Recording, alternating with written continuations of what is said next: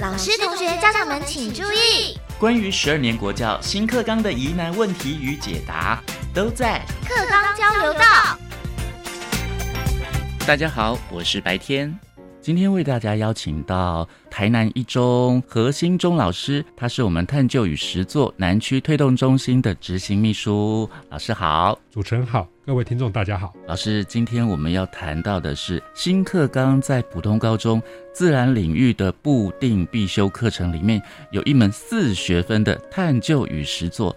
这个课程呢是实验课吗？先来问一下老师。很多人会以为这堂课是实验课或是实验课的延伸，其实它并不真的像是实验课一样。嗯因为在传统的实验，我们称为食谱式的实验，嗯它会有一定的步骤，它一定有执行的结果，或者是大家结果都不会相差太多。嗯哼。可是这堂课它有趣的地方在于一件事情是，它是由老师带领着学生一起来研究问题，所以每组学生他可能会针对不同的问题有不同的研究方法，嗯。他们也有不同的结论，是。大家一起来讨论，所以这是一个不一样的实验课。嗯哼。以南一中来说的话，我们发展出很多很多有趣的课程，而且课都非常都非常非常接近生活化。嗯，所以有一堂课我特别介绍一下，像吹泡泡，这样子。吹泡泡对，嗯吹泡泡也可以当做是一门课来玩呢、啊这样子。所以有些同学会研究一件事情说这个泡泡的各种不同的性质，嗯例如说它的大小、它的形状、它的颜色，嗯或者是它彼此接触的时候那些共用壁的角度。嗯所以在一堂课里面有各种不同的同学研究各种不同的主题，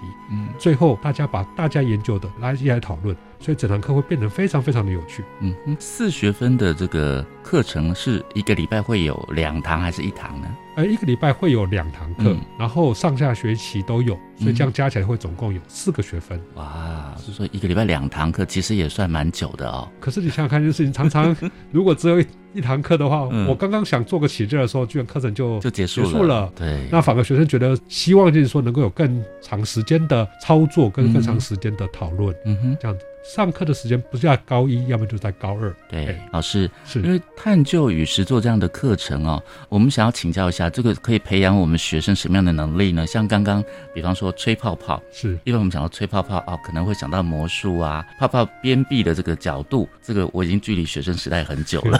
应该这么说，我们都很习惯去看到我们眼下所看到的东西。。对，可是这堂课是要教你一件事情，就是面对你纵使已经很熟悉的议题，嗯可是还是能够从中间找到问题。嗯哼，还不只是找到问题而已，还希望这件事情能够培养解决这个问题的能力。嗯所以你必须要跟别人讨论，要合作，基本上就是建立一套你的方法去研究这个问题。嗯哼，但最重要、最重要的就是我们要学会一件事情，是我们要怎么去跟其他人去讲到我们的结果。嗯也就是说，我能够用大家听得懂的语言，对，大家听得懂的话来建立我们彼此之间的沟通。那嗯这个时候就涉及到一件事情，也许其他人不赞同我的看法，嗯那这个时候我们就要好好讨论，我们要看彼此的资料，其实就很像那种小型的科学家社群，他们哦彼此在研究共同的主题嗯，可是有不同的观点。这个能力基本上这件事情是在以往高中过程中间我们不会特别去强调的，嗯可是，在新的课纲过程中间，希望能成为孩子们未来能够有的能力。是，那请教何新忠老师哦，我可不可以把它描述或是阐述，它是不是可以成为一场这个迷你的 TED 演说呢？不会啊，真的，因为我们等到你到课堂上的时候，嗯你就会发现，是学生在发表过程中间情况之下，你曾经听过学生他曾经讲过一句话吗？嗯。我今天这样上来，就是为了捍卫我的研究结果。嗯。再回到刚才那个题目过程中间情况之下，我们在上传统的实验课过程中间，我们没有听过学生这样讲过。是，但学生他经过他这样努力过程中间情况之下，他想要跟别人所表达的，他希望他做的能够获得别人认同，嗯。所以他说他站起来要捍卫他的结果。是。我们听到觉得就是 哇哦天哪，老师其实呃，比方说被老师叫到说，你来发表一下你你的论点，我们都很怕别人前面已经都把我讲完了，是然后我就想说，我尽量不要重复到前面同学的论点，还有他看到的问题。哦。关于这件事情，其实在课堂上也有发生很好玩的事情。是也许大家的主题会非常非常的接近，嗯，但大家也许彼此的研究方法不见得会雷同，对，所以。纵使我们有相同的主题，嗯我们有相同的主张，嗯可是很可能我们会有不同的结论。是，所以这个时候，我们就要开始去检视对方手上你所使用的证据，嗯你到底怎么研究的。所以这个时候，我们就慢慢就会发现一件事情是，也许很多事情，它透过不同的面，他其实是有不同的答案的。嗯哼，所以我的学生基本上在过往过程中间情况之下，有个学生让我印象非常的深刻。嗯也就是他在第一次做的过程中间，他发现他挑的变音并不是主要的变音，他非常的沮丧。嗯他觉得说我我没有把这个实验操作好，嗯那我就问他一句话，我说如果你真的确定这个变音不是主要的，是这难道不是这样科学成就吗？嗯就没想到这件事情，等到在第二次的时候，他又跳到另外一个跟嗯结果并不是很重要的一个变音，对，可是这个时候他居然很有自信的站起来讲说，我非常确定嗯这个变音跟我要的结果是没有关系。是。我觉得这个孩子身上自信的改变，让我看到这堂课很不一样的地方。所以我们也发现到说，很多学生呢，这样的课程对他们是有帮助的。但是相对来讲，就是很多比较资深的老师可能害怕了。何新忠老师，您是比较资深的老师哦，有一些老师们他们没有接触过这样的议题，他们会不会很害怕说，惨了，没有教科书啊，我怎么样来上这样的课呢？不瞒您说，我第一次开始上这种课程的时候，我也很害怕。嗯 真的吗？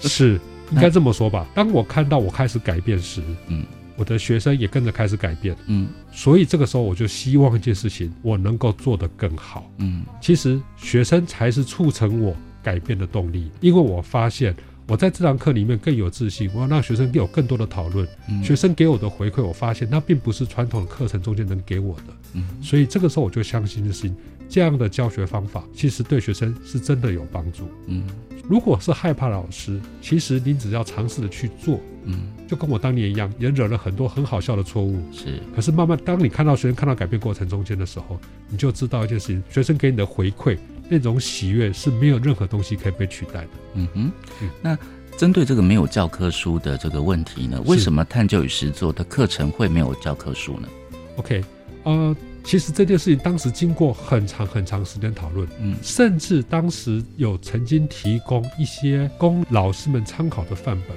可是最后在领纲公布的时候，这些范本还都是被拿走了。嗯这也是一个很大很大的挑战，就是我们让老师们重新去设计你要的嗯课程。所以想必一件事情，这个课程很希望一件事情，它取决于你周遭可以拿到的素材。嗯例如说，我们曾经看过一件事情，靠近在山里面的学校，它设计的题目就会跟山林有关；嗯靠近海边的学校，它设计的就会跟海议题有关。甚至我们也看到靠近工业园区的、靠近石化园区的，嗯他们的课程或多或少都会牵涉到议题，就是有关于环境的议题。是所以我们希望这堂课您的设计是不要受限于课本。嗯而是反而重新思考一件事情：生活中间有什么素材是随手可以拿得到的？对这样子东西，它会告诉孩子们，科学就在我们身边，嗯。科学离我们并不远。是。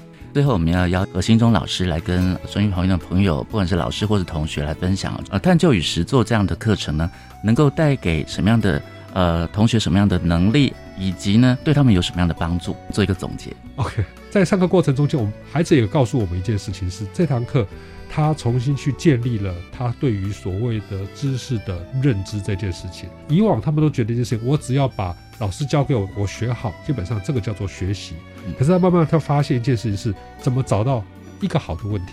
怎么去质疑别人跟我讲的东西，其实这也是一种能力。所以探究与实作，他很强调一件事情，是我怎么去发现问题。